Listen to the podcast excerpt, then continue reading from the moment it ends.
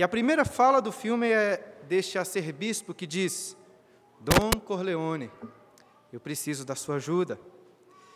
Quem gosta aí dos filmes sabe que essa abertura nos lembra lá da abertura do primeiro filme, quando o Bonacera pede ajuda para Dom Corleone. Mas o principal motivo pelo qual eu gostei dessa mudança é porque colocou logo no início o tema principal do filme, que é o tema do perdão o da, e, e também o da absolvição de Michael Corleone. Espero que não tenha ninguém aqui que ainda não assistiu aos filmes, mas caso não tenha alguém que não tenha assistido, o que você precisa saber é que Michael Corleone é o dom ou o chefe de uma família italiana de mafiosos ali nos Estados Unidos e que já havia cometido vários crimes, inclusive ordenado o assassinato do seu próprio irmão Fredo por causa de sua traição. E apesar da frieza de Michael e do aparente controle sobre todas as coisas, encontramos no terceiro filme um homem bastante perturbado pelos seus erros, em especial pela morte do seu irmão. E isso nos traz de volta à cena de abertura dessa nova edição do terceiro filme, quando Michael atende o pedido de ajuda desse arcebispo responsável pelo Banco do Vaticano, que se encontrava em grande aperto. O arcebispo até chega a desejar que orações pudessem pagar o déficit, o déficit do banco de 700 milhões, ao que Michael corrige, dizendo que eram 769 milhões de dólares. E assim, em troca de um depósito de 500 milhões, Michael pede apoio do Vaticano para tomar controle majoritário de uma corporação de investimentos milionários, a maior proprietária do mundo. E para isso seria necessário seria necessária a bênção do próprio Papa. E sabendo disso, querendo negociar melhor o valor, o arcebispo disse o seguinte: Parece que no mundo atual, o poder de quitar as dívidas é maior que o poder do perdão, dando a entender que o que estava em troca, a venda ali, era o poder do perdão, no qual o passado criminoso de toda a família Corleone seria perdoado, apagado. Dessa forma, o arcebispo pede 600 milhões, ao que Michael o responde com a frase que eu citei no início: Não superestime o poder do perdão. Mas de toda forma, Michael aceita pagar aquele valor, porque ele queria muito dirigir a corporação de investimentos e finalmente se livrar de todos os seus negócios ilegítimos para continuar aumentando sua fortuna de maneira lícita.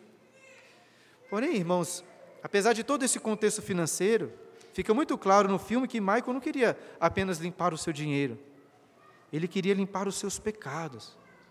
Ele, iria, ele queria comprar, conquistar o seu perdão. Esse me parece o tema principal do filme. Com até um grande clímax mais ao final, quando Michael confessa seus pecados a um cardeal, que logo se tornaria o Papa João Paulo I, e recebe deste a absolvição pelos seus pecados. Mas será que Michael, um dos homens mais ricos e poderosos do mundo, conseguiria conquistar o seu perdão? É claro que não, nós sabemos que não. O custo é infinitamente mais alto do que ele poderia pagar. Acho que não é à toa que o filme se chama A Morte de Michael Corleone. É muito triste, mas ele morre sozinho, amargurado e sofrendo ainda as terríveis consequências dos seus pecados. Eu acredito que o grande erro dele pode ser, nessa, pode ser resumido nessa frase que eu destaquei, dita por ele mesmo: Não superestime o poder do perdão.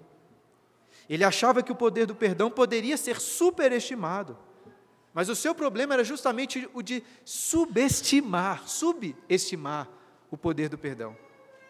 E eu estou falando desse filme, irmãos, porque, além de gostar muito de Poderoso Chefão, creio que o problema de Michael seja o nosso problema também muitas vezes. Sabe por que ainda cometemos os pecados que Paulo lista nesse texto de Efésios, como amargura e ira? Sabe por que temos tantas dificuldades em sermos realmente benignos, compassivos e perdoadores? Porque subestimamos o poder do perdão que recebemos em Jesus. Como expliquei no último domingo, um dos motivos para avançarmos bem devagar nessa, carna, nessa carta é o de termos aqui mais tempo para aprofundar em algumas das doutrinas que já conhecemos, mas apenas superficialmente. E eu acredito que um dos maiores riscos que temos como igreja é o de nos reunirmos aqui todos os domingos para orar, cantar e falar sobre o perdão de Deus em Jesus, sem conhecermos e provarmos desse poder. É impossível superestimar o poder do perdão, como Michael sugeriu, mas nós corremos o sério risco de subestimá-lo. Então, que o Espírito de Deus possa iluminar os olhos dos nossos corações, a fim de compreendermos esses versos e nos aprofundarmos neles, a ponto de sermos completamente tomados pelo poder do perdão de Deus em Cristo. Com esse objetivo, vamos olhar novamente para o texto, que começa no versículo 31 com essa expressão: longe de vós. Para contextualizar, lembro vocês que Paulo está nos exortando a andarmos de modo digno da vocação a que fomos chamados. Porque se realmente ouvimos e fomos instruídos em Jesus, como destacado lá no versículo 22 desse capítulo, então vamos nos despir do velho homem, que se corrompe, para nos revestirmos do novo homem, criado segundo Deus, em justiça e retidão, procedentes da verdade. Nós lemos lá no livro de Atos que, quando estes leitores, esses efésios, se converteram, fizeram uma grande pilha com seus livros de magia antigos e botaram fogo. E de forma semelhante, a partir do versículo 25, Paulo destaca as atitudes do velho homem que eles deveriam se despir e queimar na fogueira. Porém, obviamente, não era para se despirem e ficarem nus. Ao mesmo tempo, Paulo mostra o que eles deveriam se, com que se deveriam revestir. E, e essa é a mesma estrutura que encontramos no texto que lemos hoje. Enquanto o versículo 31 lista as roupas do velho homem que devemos lançar longe, o versículo 32 apresenta a roupa do novo homem. E nesse processo de santificação encontramos um detalhe curioso aí no texto. E ainda que Paulo tenha antes usado verbos é, que colocam nós, os seus leitores, como agentes ativos nesse processo, o verbo aqui no, no início do versículo 31 está em uma voz passiva, ou seja, de forma estrita. Paulo não está falando sobre sermos ativos nesse processo de santificação, mas passivos. De forma mais literal, poderíamos traduzir assim: seja colocado longe de vós toda amargura, cólera e etc. Então, como entender isso? Somos ativos ou somos passivos nesse processo de despojar do velho homem e se revestir do novo? O que? As duas coisas. Essa aí é uma belíssima ambiguidade. Enquanto nos devemos nos esforçar ativamente nesse processo, todo o nosso esforço depende da ação externa de alguém que vai deixar longe de nós todas essas práticas pecaminosas e trazer para perto as virtudes. E quem é esse? Quem faz isso por nós? Nós falamos sobre ele no domingo passado. É o Espírito Santo de Deus. Ele habita dentro de nós e fica extremamente entristecido quando trazemos para dentro comportamentos vis. Contudo, o Espírito está comprometido em limpar a casa, e a sua maior alegria é iluminar os nossos olhos para contemplarmos a beleza de Cristo, a ponto de sermos tão atraídos por Jesus, que seremos afastados para muito longe do pecado. Entender isso, irmãos, é muito importante.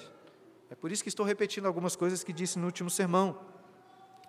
Talvez você não esteja conseguindo ser muito bem sucedido em sua busca por santidade, justamente porque tem orado e lutado apenas para não cometer alguns pecados. Porém, a menos que você seja positivamente atraído pela beleza da santidade, você não será repelido pela feiura o repelido da feiura da imoralidade. Esse aí é o poder de uma nova, o poder expulsivo de uma nova feição, como diz o título lá do sermão do pastor Thomas Chalmers que eu citei no último, no domingo passado. E o que é que Paulo destaca agora que o Espírito quer expulsar, quer deixar bem longe de nós. Olha o texto novamente. Longe de vós toda amargura, e cólera, e ira, e gritaria, e blasfêmias, e bem assim toda malícia. Ele começa com toda amargura, e em um tratado bem antigo, mais antigo até do que essa carta de Efésios, Aristóteles definiu o termo picria, né, que é traduzido por amargura, como o espírito ressentido que recusa a reconciliação. Não sei se Paulo leu Aristóteles, mas essa me parece uma boa definição. Porque a pessoa amarga é aquela que realmente se recusa a se reconciliar com as circunstâncias da vida, que constantemente está reclamando. E, em última instância, é aquela que se recusa a ser, estar conciliada com Deus, que é soberano sobre tudo o que acontece. É como Noemi, lembra? Lá no começo do livro de Ruth ao perder o seu marido, ao perder os seus dois filhos, ela volta para Jerusalém e diz o seguinte, lá no livro de Ruth: Não me chameis Noemi, que quer dizer doce, agradável. Chamai-me Mara, amarga, porque grande amargura me tem dado Todo-Poderoso. De tos eu parti, porém o Senhor me fez voltar pobre. Por que, pois, me chama, chamareis Noemi, agradável? Visto que o Senhor se manifestou contra mim e o Todo-Poderoso me tem afligido. Um dos nossos maiores problemas, tenho destacado isso algumas vezes aqui, é que nós nos levamos a sério demais, em alta consideração, de forma que, diante de uma circunstância ruim, seja o calor muito intenso, seja um desemprego, uma doença, seja o luto, sejam ofensas recebidas, nós nos sentimos assim no direito de ficar amargurados, como se nós merecêssemos algo melhor. Mas que direito é esse que nós temos diante de Deus, do Deus o Todo-Poderoso?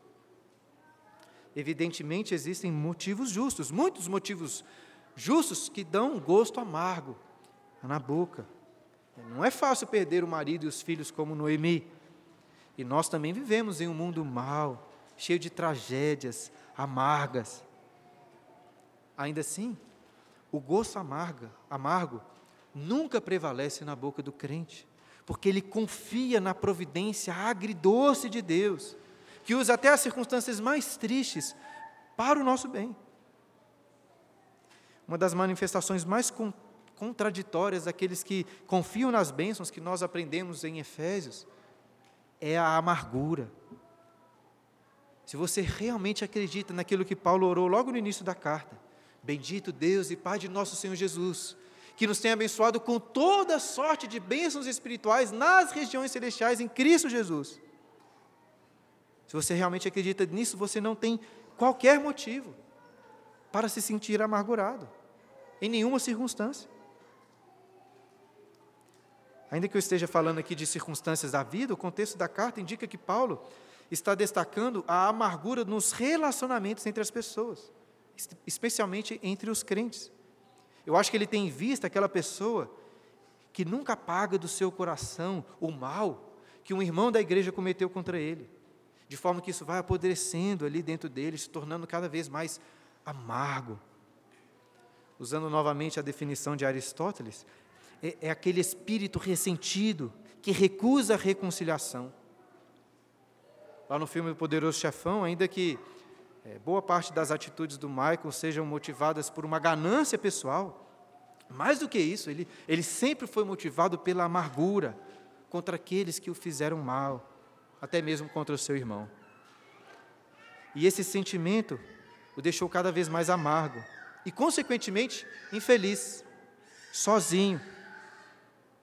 As pessoas mais tristes são as pessoas mais amarguradas. Mas Paulo diz: longe de vós, longe de vós. Na sequência, ele cita outras atitudes pecaminosas. Se eu estou lendo corretamente o texto, a amargura não é a primeira aqui da lista à toa. Porque se existe um propósito nessa ordem que Paulo coloca, me parece que a amargura vem primeiro, porque ela é uma raiz para os vícios em seguida.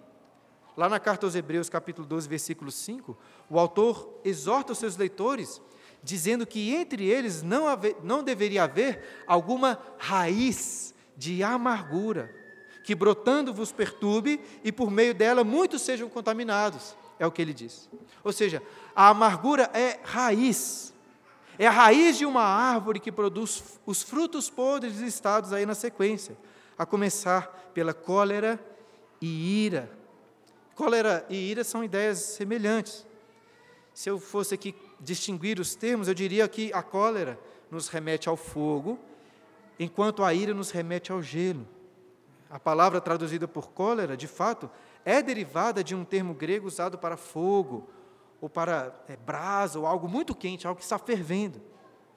Talvez uma boa imagem seja aquela dos desenhos animados, quando um personagem fica com tanta raiva que seu rosto fica vermelho, né? começa a sair fumaça do seu, dos seus nariz, do seu nariz, das suas orelhas.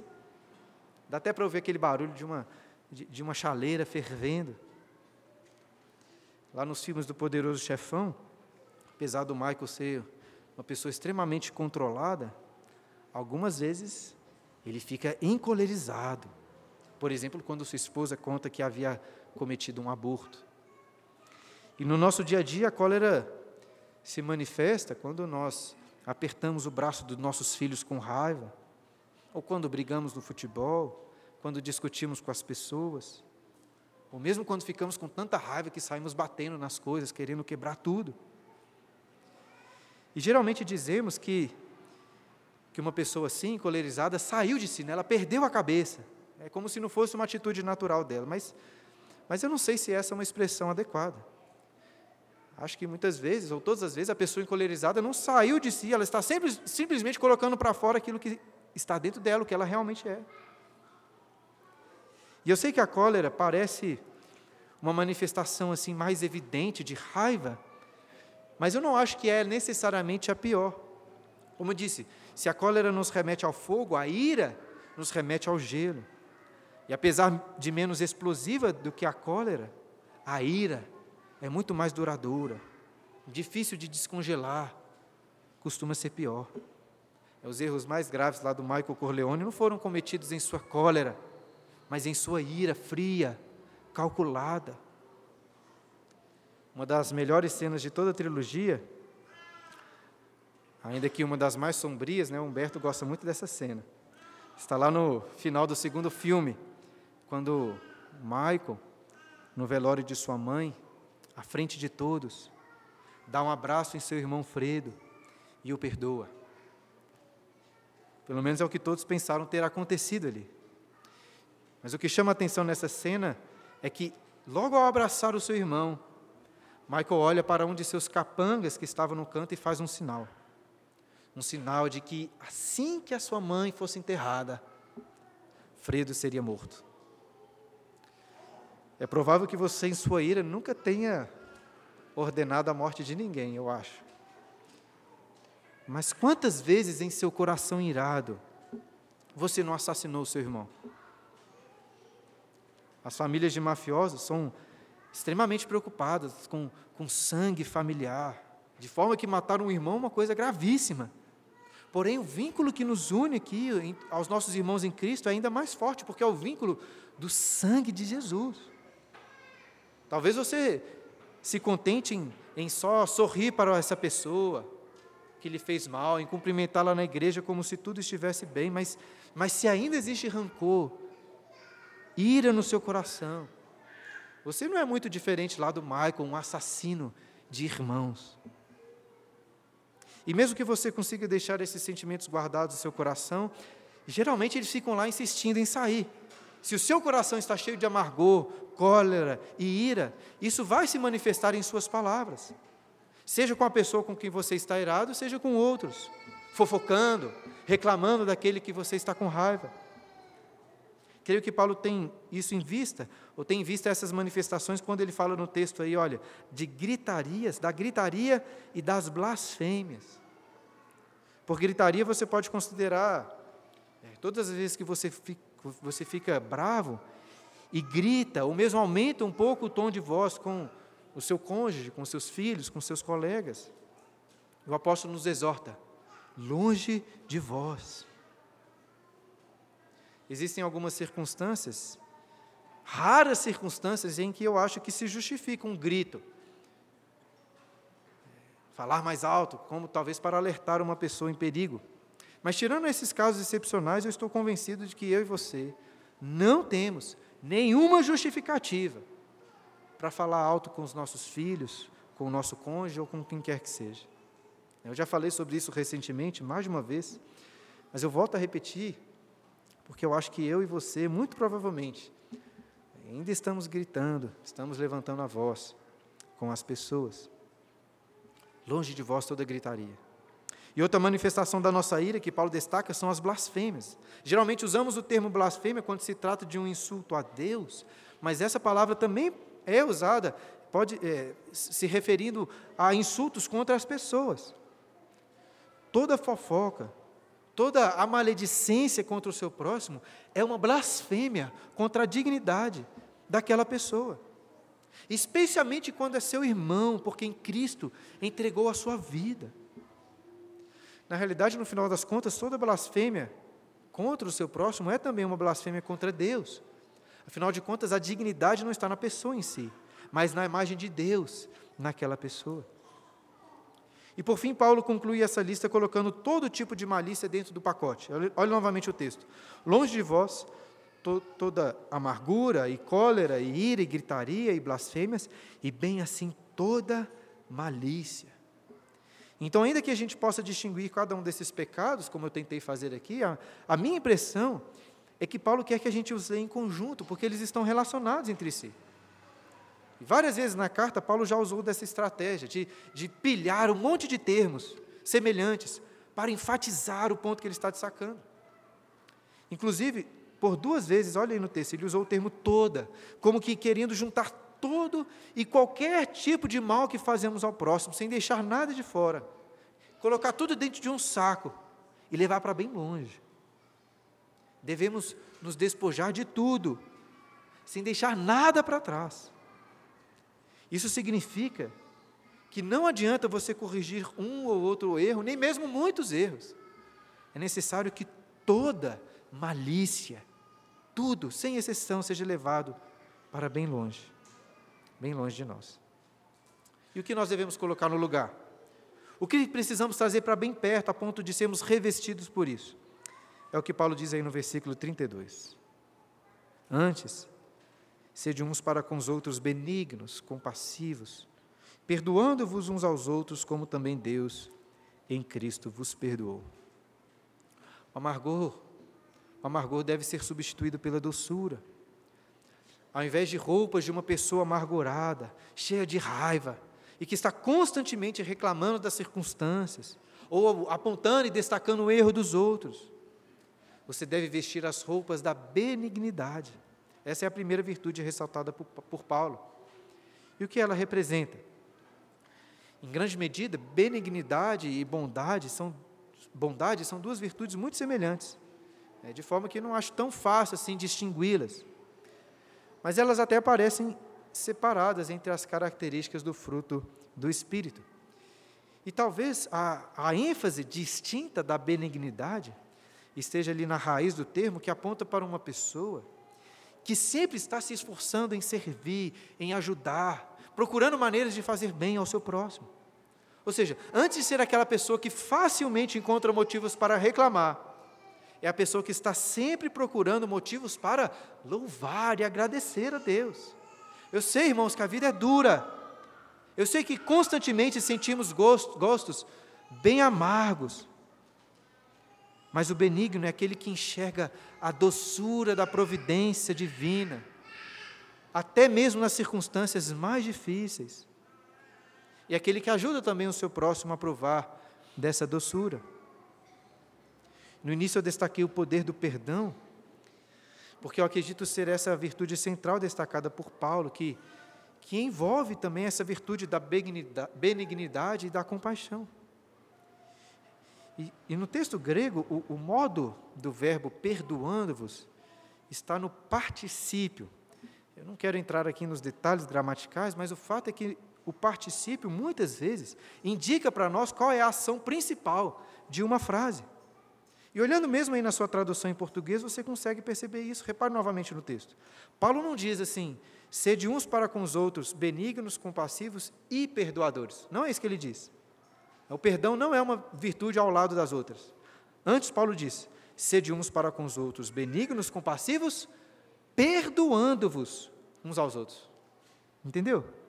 É como se Paulo estivesse dizendo: você vai demonstrar a sua benignidade, a sua compaixão, enquanto perdoa uns aos outros. E o que a benignidade tem a ver com o perdão? Vou tentar explicar com uma situação que acontece bastante. É você ou seu filho quebrou alguma coisa de alguém. E aí você precisa ir lá confessar o que aconteceu e pedir perdão. Mas veja, dependendo de quem é aquela coisa que foi quebrada, você fica mais ou menos tranquilo, não é mesmo? Se é aquela pessoa que você sabe que costuma ficar muito amargurada, é que está sempre percebendo falhas em tudo, nas pessoas, aí você pensa, nossa, podia ter quebrado de qualquer outra pessoa, mas menos dessa, menos dela. Que eu estou querendo dizer é o seguinte: existem algumas pessoas que você tem muito mais dificuldade de ir até ela pedir perdão. Por quê? Porque ao invés de pessoas benignas, são pessoas amarguradas. Por outro lado, algumas pessoas são tão bondosas, tão bondosas, que apesar da vergonha que você tem de ter quebrado algo, ou cometido algo contra ela, você se sente tranquilo e à vontade para ir até ela e pedir perdão. Agora, ao dar esses exemplos, né, acontece com você, talvez o que acontece comigo também, de estar pensando em uma pessoa, né, que você precisa assim evitar a todo custo para fazer, não quer fazer nada de errado contra ela para não ter que pedir desculpas. Mas não pense no outro, pense em você. Será que será que as pessoas podem conviver com você com, com você com tranquilidade, sem medo? Porque sabem que você não vai ficar reparando muito nos seus erros. Sabe, né, que aquela pessoa é, você sabe que caso uma pessoa faça algo ruim contra você, você vai perdoá-las. Vai perdoá-la facilmente entre os mafiosos, quase que por regra, né, o mal tem que ser pago com o mal. E todos morrem de medo de fazer qualquer contra, coisa contra o chefe da máfia. É porque sabe que vai ter gravíssimas consequências. Mas não é assim na vida cristã. Nós pagamos o mal com o bem. O benigno é aquele que você quebrou a coisa dele, ele vai sorrir para você, vai ficar tranquilo, vai querer o seu bem. Ou seja, o que quer que tenha acontecido. O maior entre nós não é aquele que lidera, aquele que coloca medo nas pessoas, mas é o que serve e o que é benigno para com todos. E essa benignidade não pode ser apenas externa, mas algo que vem do coração. Muitas pessoas se esforçam por fazer o bem, e até fazem o bem, mas achando ruim de estarem fazendo. Eu, pelo menos, consigo pensar em várias vezes que fiz o bem, mas sem nenhuma ou quase nenhuma consideração sincera pela pessoa, né? apenas por um sentimento assim de obrigação, ou mesmo por motivos egoístas. Mas essa não é a roupa que nós devemos vestir. Junto com a benignidade, Paulo diz aí no texto que devemos ser compassivos uns para com os outros. A compaixão é um sentimento que afeta aí o, o mais profundo do seu ser. Talvez você já tenha ouvido falar que na Bíblia a, a sede específica dos nossos sentimentos não é propriamente o coração, mas é o quê? São as entranhas, né? o intestino, as tripas, né? os órgãos abdominais. E eu acho que isso faz bastante sentido, né? não é à toa que está na Bíblia. Por exemplo, quando você encontra né, aquele menino, aquela, aquele jovem, aquela jovem por quem você está apaixonado, você não sente o seu peito, você sente a sua barriga. Eu estou explicando isso porque a palavra traduzida por compaixão na Bíblia, algumas vezes aparece se referindo literalmente ao intestino ou às entranhas de uma pessoa. Acontece, por exemplo, lá em Atos 1,18, quando narra o suicídio de Judas e fala de suas entranhas que se derramaram para fora do corpo. Ou seja, ter compaixão é ter aquele sentimento profundo, forte na barriga pelo seu irmão é amá-lo do fundo do seu intestino. E por vezes, irmãos, diante de uma situação triste, você fica com dó da pessoa. Mas a compaixão vai além da dó. Ao ficar com dó, você tem um sentimento ruim, mas não faz nada. Ao se compadecer, você toma a dor do próximo para si e sente como se aquela dor fosse sua também. E como, obviamente, toda pessoa que está em dor, você procura fazer algo para aliviar aquele sofrimento. Será que é assim que nós temos tratado uns aos outros em nossa igreja? Existem diversas maneiras de demonstrar essa compaixão, poderíamos um sermão inteiro só para isso. Mas queria destacar que uma das melhores é quando você perdoa alguém. Porque, veja, ao invés de, re, de exigir dela restituição pelo mal que ela lhe fez, você se compadece dela. Você toma para si todo o prejuízo. O apóstolo Paulo era uma pessoa muito realista, ele não idealizava a, a igreja na terra, ele sabia que a convivência entre os irmãos seria marcada por conflitos, por ofensas, pecados. É por isso que ele exorta: sede benignos, compassivos perdoando-vos uns aos outros. É muito difícil perdoar, muito difícil. Como bem colocado pelo C.S. Lewis, todos dizem que o perdão é uma ideia maravilhosa, até que tenham algo para perdoar. Aí talvez alguém pense, né, eu nem acho tão difícil assim, né, perdoar. Eu pelo menos tenho perdoado facilmente, tenho sempre perdoado as pessoas. Mas lembra daquele texto que nós lemos aqui na liturgia, lá de Lucas 17? Não sei se você prestou atenção. Jesus disse assim: Se o teu irmão, por sete vezes no dia, pecar contra ti, e sete vezes vier, vier ter contigo dizendo: Estou arrependido, perdoa-lhe. Você consegue imaginar essa situação? Sete vezes no mesmo dia. Se o seu irmão ofendeu uma vez, aí você perdoou ele. Aí passou uma hora, ele fez a mesma coisa, a mesma coisa. Aí voltou, pediu perdão a você. Aí você, uma pessoa muito mansa, perdoou pela segunda vez. Mas já perdoou com um certo incômodo, né? Poxa vida. É a segunda vez que ele faz isso no mesmo dia. Na terceira vez, você não quer nem saber. Se ele vier no mesmo dia pedindo perdão, estou arrependido, você já retruca, né? Você não está arrependido nada. É a terceira vez seguida que você faz a mesma coisa. E se a gente não iria perdoar nem na terceira, imagina na sétima vez, no mesmo dia. Não é à toa que a resposta dos discípulos diante das palavras de Jesus qual foi? Aumenta-nos a fé. Perdoar é difícil. Mas Paulo não diz simplesmente para perdoarmos uns aos outros, ele diz: perdoando-vos uns aos outros, como também Deus em Cristo vos perdoou. Muito provavelmente você já sabia que deve perdoar assim, assim como Deus o perdoou. Mas será que você realmente consegue compreender quão profunda, quão poderosa é essa realidade? Eu já contei para vocês é, que certa vez eu ouvi um, um sermão do pastor Tim Keller, no qual ele disse o seguinte: o perdão é a coisa mais difícil que Deus já fez. É o maior problema que ele teve de resolver. Eu sei que a gente entra num terreno perigoso ao falar dessa maneira, mas eu, eu concordo com ele. Pensa comigo. O que Deus precisou fazer para nos perdoar? Vou dizer primeiro que ele não fez. Ele não fez o que nós fazemos muitas vezes, que é varrer os pecados para debaixo do tapete. Ou então virar para a pessoa e dizer: Não, fique tranquilo, não foi nada, está tudo bem.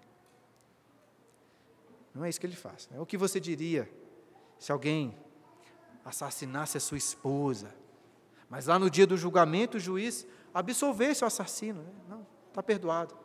Deixasse de lado o crime cometido. O que, que você diria?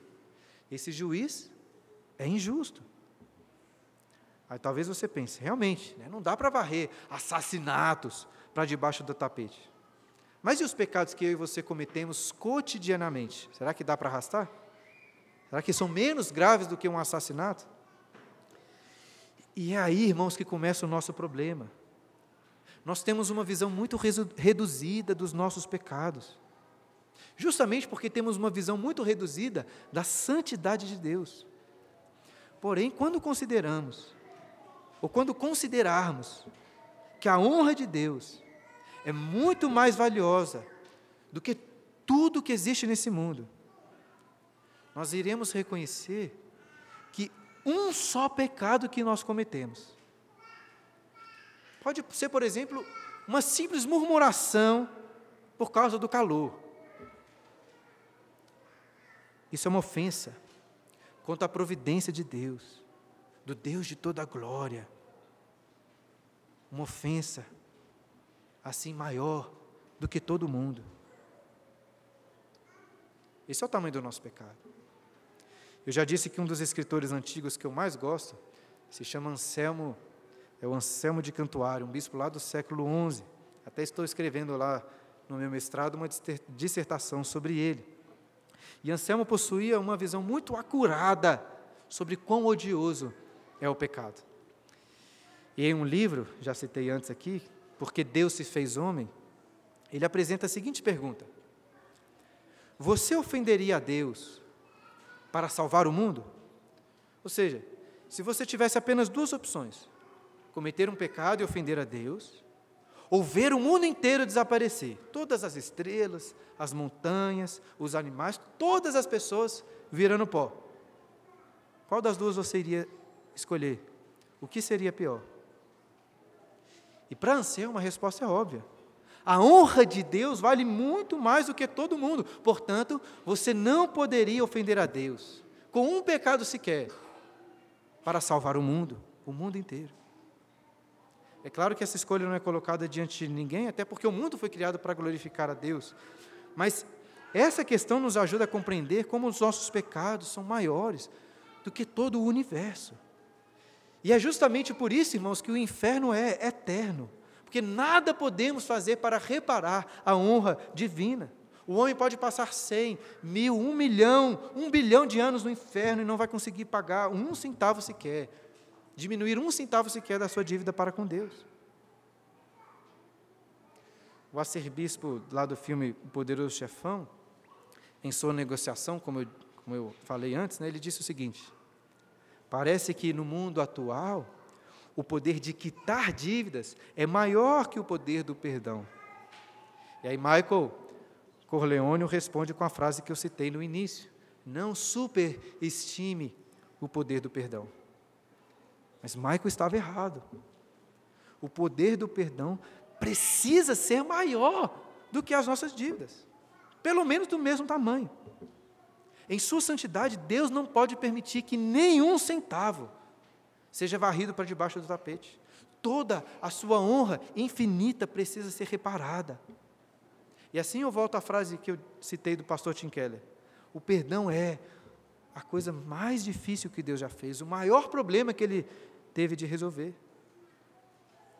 Se o seu pecado é maior do que o mundo, é mais difícil para Deus perdoá-lo do que criar o universo. Na criação, Deus disse: haja luz, e houve luz, imediatamente. Foi extremamente fácil para Deus criar a luz. Mas não podemos dizer o mesmo sobre o perdão.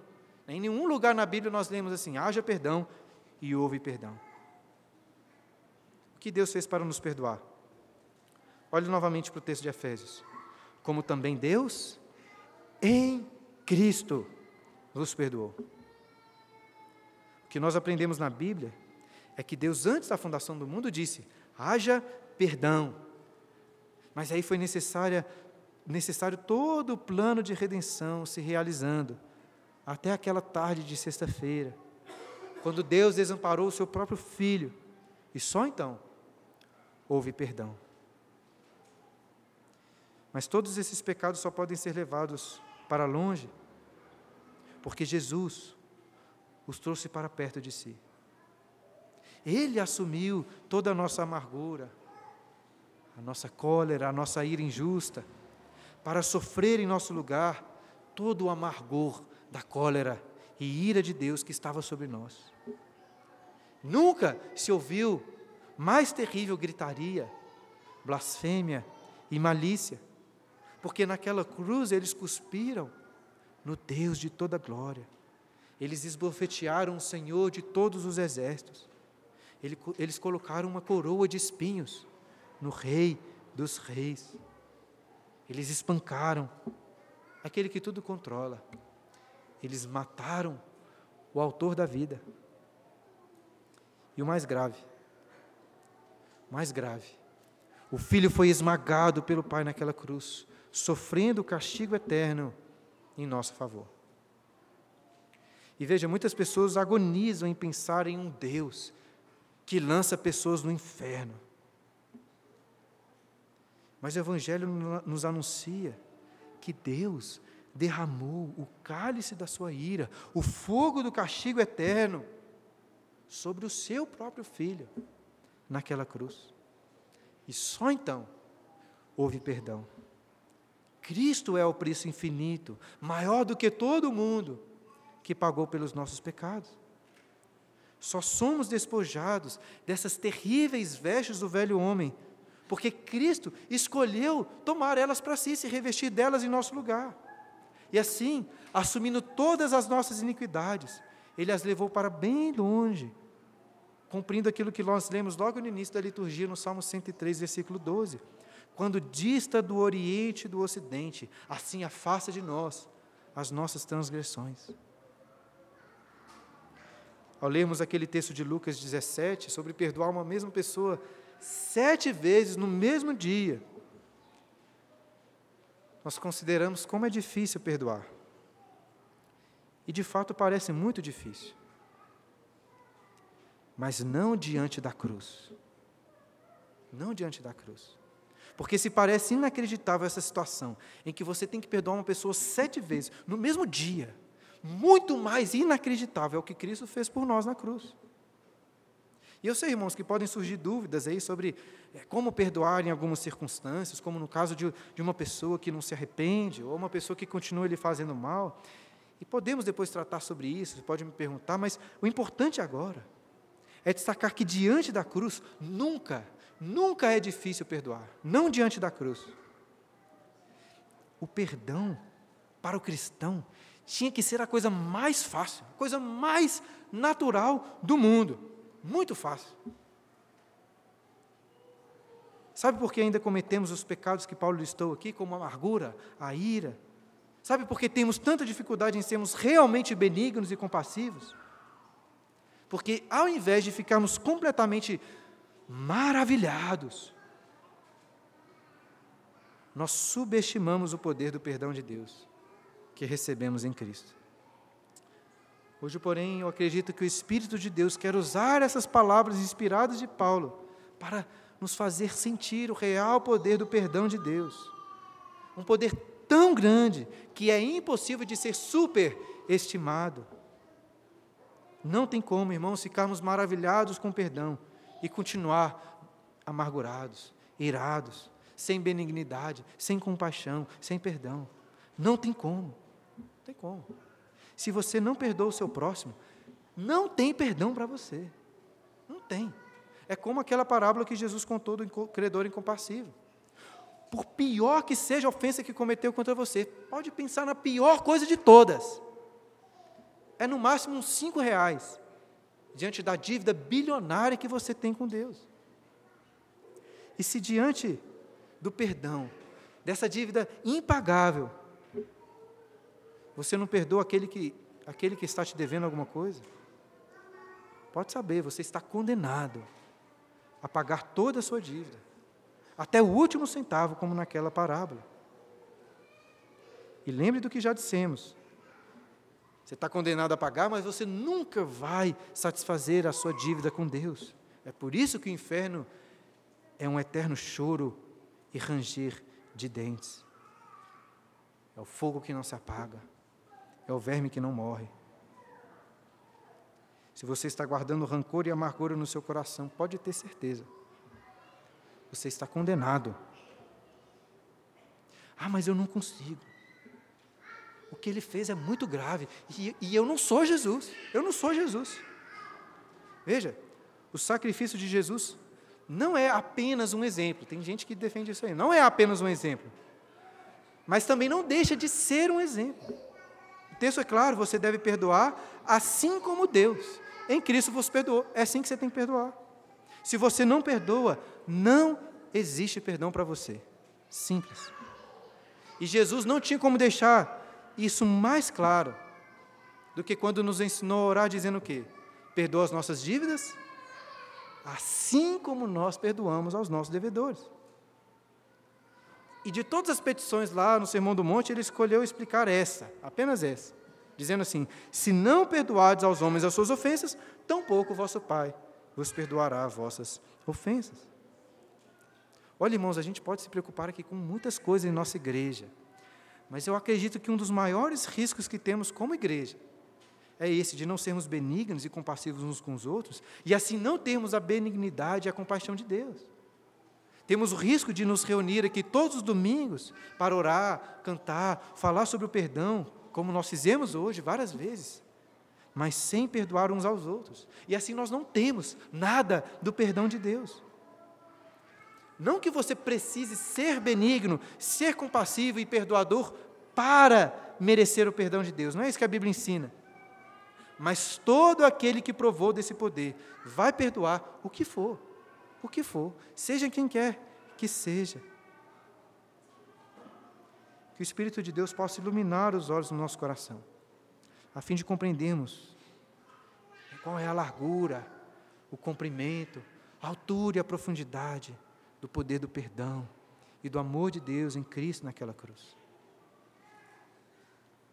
Eu comecei o sermão com a frase do Michael Corleone, não superestime o poder do perdão. E eu quero concluir dizendo o contrário, irmãos. Não subestime o poder do perdão. Como disse no início, é, apesar de todo aquele contexto financeiro, fica muito claro no filme que Michael não queria limpar apenas o seu dinheiro, ele queria, queria lavar os seus pecados, ele queria comprar, conquistar o seu perdão. Esse é o tema principal do filme. E enquanto no início ele tem lá uma conversa com o arcebispo, corrupto, é o chefe do Banco do Vaticano, ao final do filme, mais para o final, ele conversa com um cardeal. Um cardeal que em breve se tornaria o Papa João Paulo I. E em um momento muito intenso dessa conversa, o cardeal pergunta a Michael se ele gostaria de fazer a sua confissão de pecados. Aí Michael olha para ele, dá uma risada e diz: Vossa Eminência, eu desperdiçaria muito de seu tempo. Eu estou para além da redenção. Eu estou para além da redenção. Então veja como ele subestimou o poder do perdão. Através de um argumento pragmático, o cardeal até convence Michael de ir e confessar os seus pecados e este o faz, de forma aparentemente sincera, emocionada, e recebe por fim a absolvição, do cardeal. Mas o que isso adianta? É o que um cardeal, o que o mesmo Papa pode fazer para perdoar quem quer que seja. Depois, se você assistir o filme, pode perceber, o nome de Jesus nem é citado. O nome de Jesus não é citado nessa conversa. E sem Jesus, Michael morre sozinho. Ele morre amargurado. Ou melhor, ele não morre. A outra grande mudança dessa nova edição está justamente no final, com um desfecho ali muito irônico, né? Humberto deve lembrar desse desfecho lá. Porque olha só, o novo filme, essa nova edição, escolheu um novo título, que é A Morte de Michael Corleone. Mas sabe qual cena que foi retirada do final? Justamente a cena da morte do Michael Corleone. No novo filme, ele não morre. Ele apenas aparece sozinho, sem perdão, amargurado ali com seus erros e sofrendo as terríveis consequências dos seus pecados. E ao invés da morte, como na edição original, né, este novo filme fecha com uma frase. A frase é a seguinte: Quando os sicilianos desejam centane, desejam uma vida longa, e um siciliano nunca esquece. Essa frase final insinua que, que, ao invés de morrer, Michael continuou vivendo uma longa vida, só que de amargura, remoendo os seus pecados, sem nunca se esquecer deles. Nunca se esquece. Um final ainda pior do que a morte. Irmãos, o destino dos pecadores amargurados não é simplesmente uma morte solitária, mas uma longa eternidade, colhendo os frutos amargos que semeou no inferno de fogo. E este é o castigo que eu e você merecemos. Mas o fato é que em Cristo, nem um homem mau como Michael, nem ele está para além da redenção. Não está além para, da redenção. Se um homem terrível, ainda que fosse o próprio Hitler, no último minuto da sua vida, sinceramente se arrependesse, chorasse amargamente pelos seus pecados e buscasse o perdão em Jesus, Deus estaria pronto para perdoá-lo. Não para jogar suas terríveis atrocidades que ele cometeu, o holocausto, tudo debaixo do tapete, isso não. Mas pegar tudo isso e colocar na cruz, cravar em seu filho Jesus. Portanto, corra para esse Jesus que foi crucificado. Não subestime o poder do seu perdão. Como disse antes, algumas pessoas são tão amargas que você tem muito medo de ir até elas pedir perdão.